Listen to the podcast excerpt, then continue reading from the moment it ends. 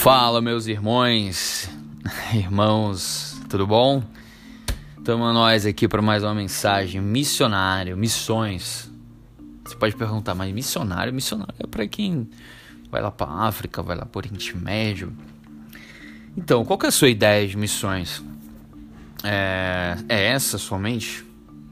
E evangelizar os índios? Será que podemos ou não, como cristãos?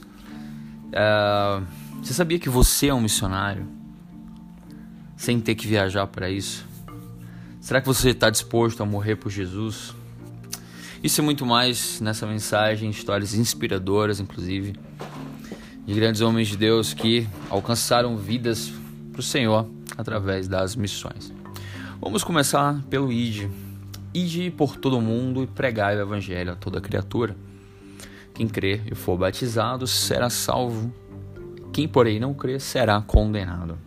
Marcos 16, verso 15. Meu irmão, eu acredito que se você tem um chamado missionário para viajar o mundo, levando e anunciando o evangelho, normalmente você começa por quem está ao seu lado. Olha, se alguém não tem cuidado dos seus, especialmente dos da própria casa, tem negado a fé e é pior do que os crentes já falava Paulo em Timóteo, capítulo 5, verso 8. Antes de viajar ao mundo, faça missões dentro da tua casa. Treine, entre aspas, com os de dentro da sua casa. Com seus vizinhos, por exemplo. O nosso pastor Moser, a nossa igreja começou dentro de um apartamento, pelo que ele fala. Famílias foram ganhas para Jesus.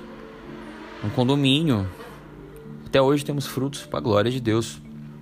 É possível que você pule essa etapa e aqui não estou impondo regras e viver o seu propósito anunciando o evangelho até os confins do mundo. Ah, você pode perguntar, ah, mas eu não estou interessado em ser missionário. Olha, é, se o propósito de Deus é alcançar o mundo inteiro em missões e o desejo de Deus é que todo homem o conheça, e o grande propósito do Senhor é que toda a terra venha a seu conhecimento. E você não está interessado em evangelismo e missões, há uma grande probabilidade de você nunca ter nascido de novo ainda. Oswald Smith. Eu entendo que você pode ser um missionário dentro do seu trabalho, faculdade, família. Tudo tem a ver com os planos que Deus tem para você. Para isso você pode ler em Efésios, capítulo 1, verso 18, que fala sobre vocação e chamado.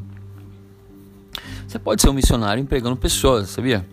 Tem um empreendedor, sendo um professor. Vamos lá, será que existe recompensa, galardão, juízo em relação à questão de missões, a questão sobre nós estarmos aqui na Terra? Eu acredito que sim. Eis que cedo venho e o meu galardão está comigo para dar a cada um segundo a sua obra, segundo o que foi feito. Jesus falou isso em Apocalipse 22, verso 12. Veja a parábola dos talentos. Qual é a mensagem? Em Mateus 25, 14. Todos nós recebemos dons e talentos. Isso pode ser traduzido como habilidades a serem utilizadas na edificação do corpo de Cristo, onde você desenvolve as Ó, o Senhor dos servos deu cinco talentos para um, dois para um outro e um para o outro, segundo a sua própria capacidade. O Senhor voltou e foi ajustar as contas com o seu servo. O que foi dado cinco, ele entregou o dobro. Servo bom e fiel. Entra no meu gozo. O que foi dado dois, também entregou o dobro. Chegou a hora de ajustar as contas com o outro, que foi que ele fez? Com um talento, ele enterrou. Com medo. Ele escondeu. E o Senhor falou assim: servo mau e negligente, tirai o talento e dai ao que tem dez. Porque todo o que tem se lhe dará e terá em abundância, mas o que não tem, até o que tem lhe será tirado. E o servo inútil lançai-o para fora, nas trevas, ali haverá choro e ranger de dentes. É forte, meu irmão, essa palavra mas ela é confrontadora, mas não deixa de ser a palavra. No dia do juízo, iremos ajustar as contas com o Senhor Jesus. Naquilo que nos foi confiado. Dons, bens, relacionamentos. Em aprimorar outros dons e não o fizemos. Vamos ver, o que é galardão? Eu acredito que galardão é recompensa. É tipo um salário pelas boas obras. Isso a gente vai entender quando chegar mais no céu. Tem que estudar um pouco mais sobre isso. Não está muito claro na Bíblia. Mas vamos que vamos. Morrer por Jesus, hein? Será que eu e você nós temos coragem? O apóstolo Paulo fala em Romanos 8,36: Por amor de ti somos entregues à morte o dia todo. Fomos considerados como ovelhas para o matadouro. Ele faz uma referência ao Salmo 44, verso 22. Meu irmão, na vida cristã existem provações, sofrimentos.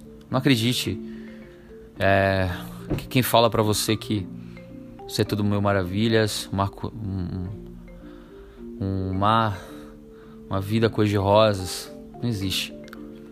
O próprio Jesus disse que seríamos injuriados, mentir, iriam mentir contra nós. E nós temos que estar alegres, sabe por quê? Porque grande é o nosso galardão. E morrer por Jesus, hein? Eu vi uma frase assim: se você não está pronto para morrer por algo, você não merece viver. Forte também, mas é um pouco da realidade. Você se apegar ao que a sua vida aqui na Terra pode ser também um egoísmo. A sua cidadania é celestial. Morra por Jesus, querido, mas não negue-o.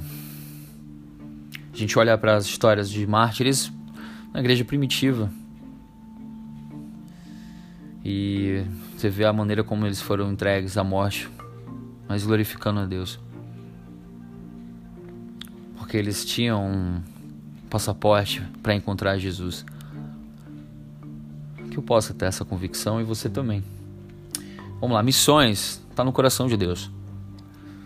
Ele nos confiou dons e talentos para que nós possamos aperfeiçoá-lo, aprimorá-lo e que façamos para a glória de Deus. Meu irmão, almas estão se perdendo.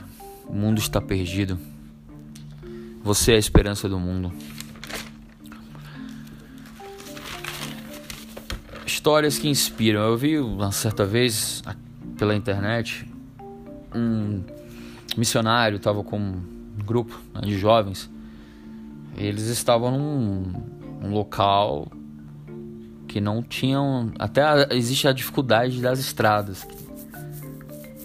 Ou seja, tinham que pavimentar e abrir as estradas. Pra você ver quão difícil era. E ele mandou uma carta uh, para mandar mais trabalhadores para Seara. E ele falou assim: se eles querem saber se existem ruas abertas e pavimentadas, eu não os quero. Eu quero os homens que venham para cá e nos ajudem a abrir e pavimentar essas estradas. Isso é inspirador. Você olha para a história de David Brainerd, é, aquele missionário onde Deus o reservou para alcançar os índios americano, americanos.